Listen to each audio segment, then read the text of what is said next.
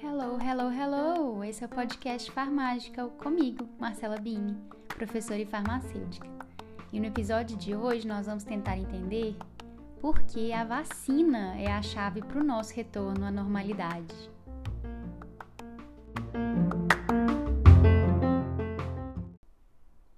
As últimas semanas de julho de 2020 têm sido agitadas nas notícias sobre as vacinas contra o novo coronavírus, o SARS-CoV-2.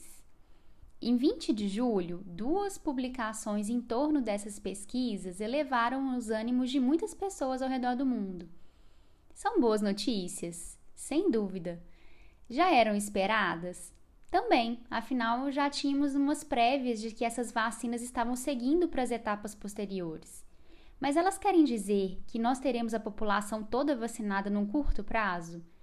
Infelizmente, não. Bem como o modelo de desenvolvimento de fármacos, as pesquisas para as vacinas seguem caminhos semelhantes, também demandando altos investimentos e um longo período de tempo.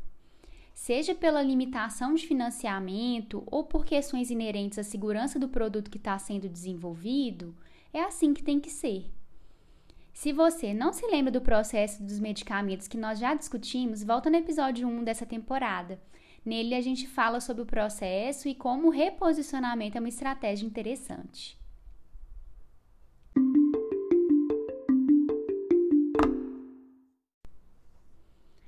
Para as vacinas em teste para Covid-19 que estão mais avançadas, Algumas técnicas empregadas em pesquisas anteriores, como nas vacinas de H1N1 e ebola, foram reaproveitadas, o que explica por que temos atualmente vacinas até de fase 3 em um curto período de tempo. Vamos relembrar rapidamente essas fases.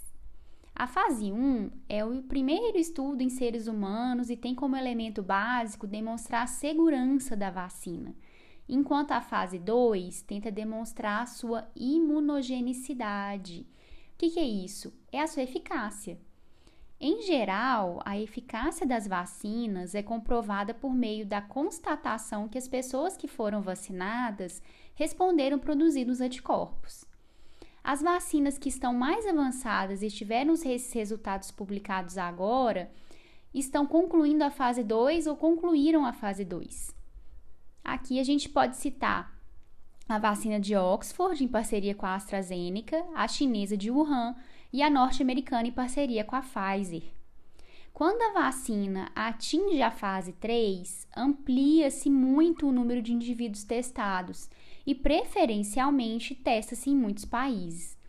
Algumas delas serão testadas inclusive no Brasil, em geral, são escolhidos alguns milhares de pessoas e espera-se que o desenvolvimento dessa imunogenicidade, desses anticorpos, aconteça na grande maioria das pessoas e sem efeitos adversos graves. A avaliação desses efeitos adversos graves depende do risco-benefício, que sempre precisa ser considerado.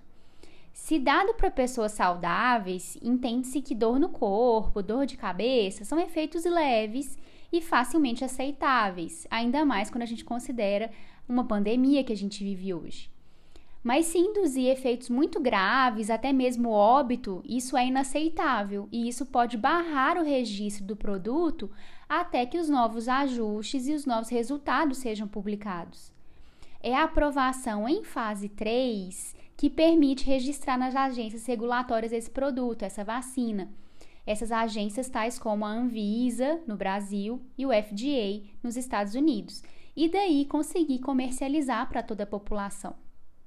A partir daí, bem como no modelo de farmacovigilância para os medicamentos, a segurança e o monitoramento de reações adversas é acompanhado durante anos para detectar os efeitos que são inesperados ou reações mais tardias e até mesmo muito raras, que só apareceriam mesmo quando milhões de pessoas usam o produto ou tomam aquela vacina. Até aí, tudo bem. Só lembrando o caminho que a gente está vivendo hoje.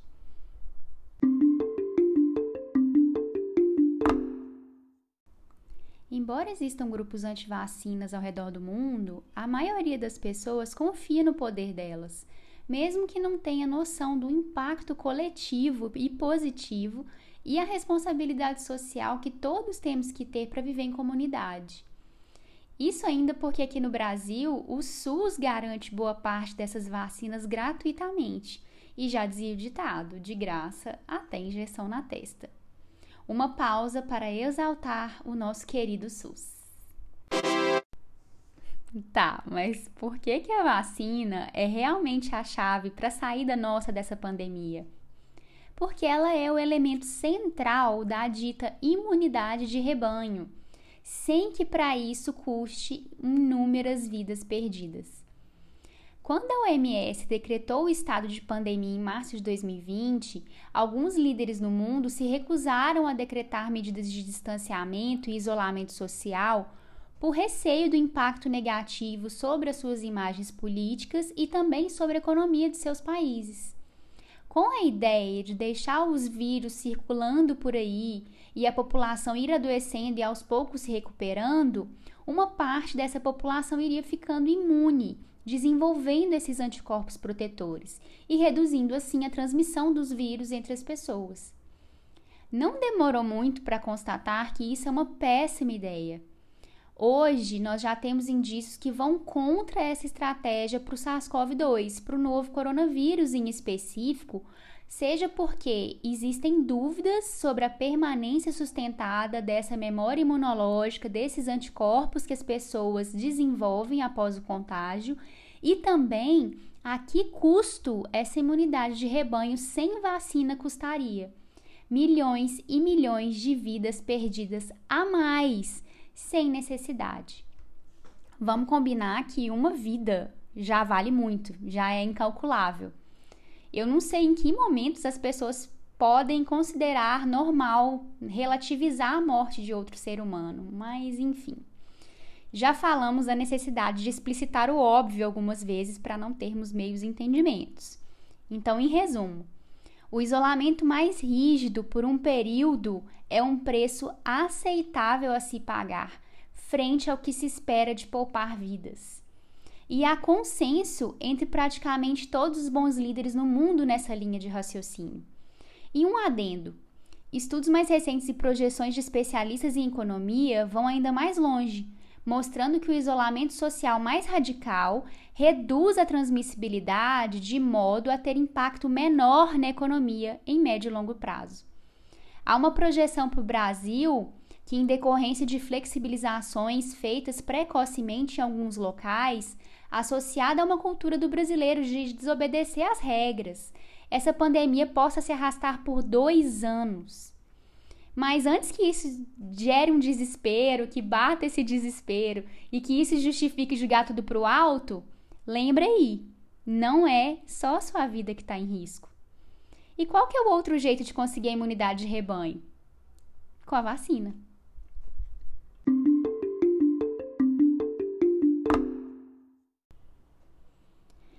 Por um lado nós temos muita gente comemorando o resultado de fase 1 de vacina todos os dias que sai alguma notícia, nós temos muitos outros motivos para conter um pouco dessa ansiedade.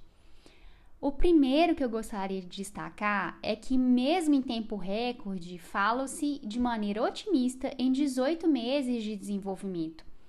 Isso é um recorde, porque normalmente demoram-se anos. Depende de características dos agentes causadores das doenças, das manifestações clínicas, mas a gente só precisa lembrar que tem vacina que tem mais de 20 anos de pesquisa intensa e ainda não tem vacina aprovada, como acontece para o HIV. O segundo ponto é que, ainda que as vacinas sejam aprovadas sem problemas que vão atrasar sua chegada no mercado, existe um fator limitante muito sério: a capacidade de fabricação. Nessa corrida pelas vacinas, a gente tem que torcer para que todas elas, sem exceção, deem certo. Se apenas uma delas der certo, a gente vai ter um cenário de monopólio e a capacidade de fabricação apenas de uma empresa, o que é uma péssima ideia. É impossível fazer bilhões de doses de vacinas em um curto período de tempo. Mas quanto mais fabricantes puderem fazer, mais rápido isso ocorre. O terceiro ponto é que algumas empresas já firmaram acordos públicos para não cobrarem valores absurdos pela vacina pronta, colocando uma necessidade mundial acima do jogo comercial, pelo menos em parte. Outras firmaram acordos com alguns países que vão monopolizar as vacinas fabricadas durante um certo período. Esse jogo de interesses, dinheiro, protecionismo só vai alterar um fator essencial o acesso. Mesmo com todas essas expectativas e promessas criadas, a gente ainda não tem custo divulgado de quanto que vai ser a vacina no mundo ou no Brasil. E se vai haver de fato prioridade para alguns países. E pelo jeito que os preços ocorreram para os testes diagnósticos, a gente sabe que boa parte da população, inclusive a mais vulnerável socioeconomicamente, não vai conseguir ser vacinada no primeiro momento. E se a maioria da população não vacina, a imunidade de rebanho não é atingida. E a gente não pode ter a segurança de retomar as nossas vidas normais, as nossas atividades normais. Então, sim, ela é a chave da nossa normalidade, considerando preservação das vidas.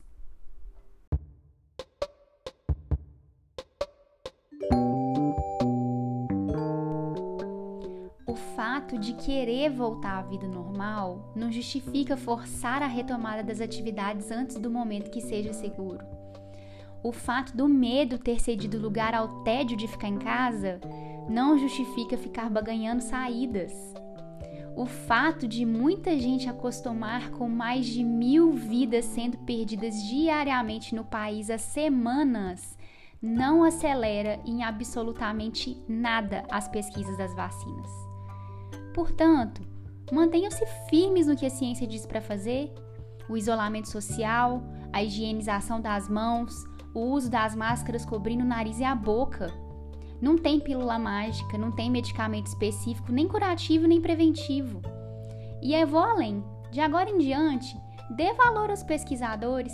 No Brasil, a maioria sequer é considerado empregado do local onde trabalha.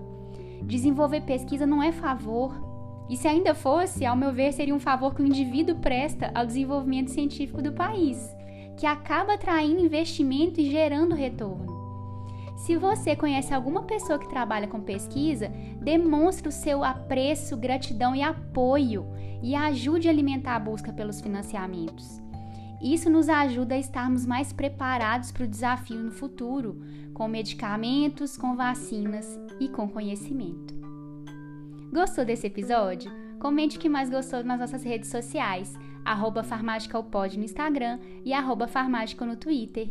Nos vemos no nosso próximo episódio.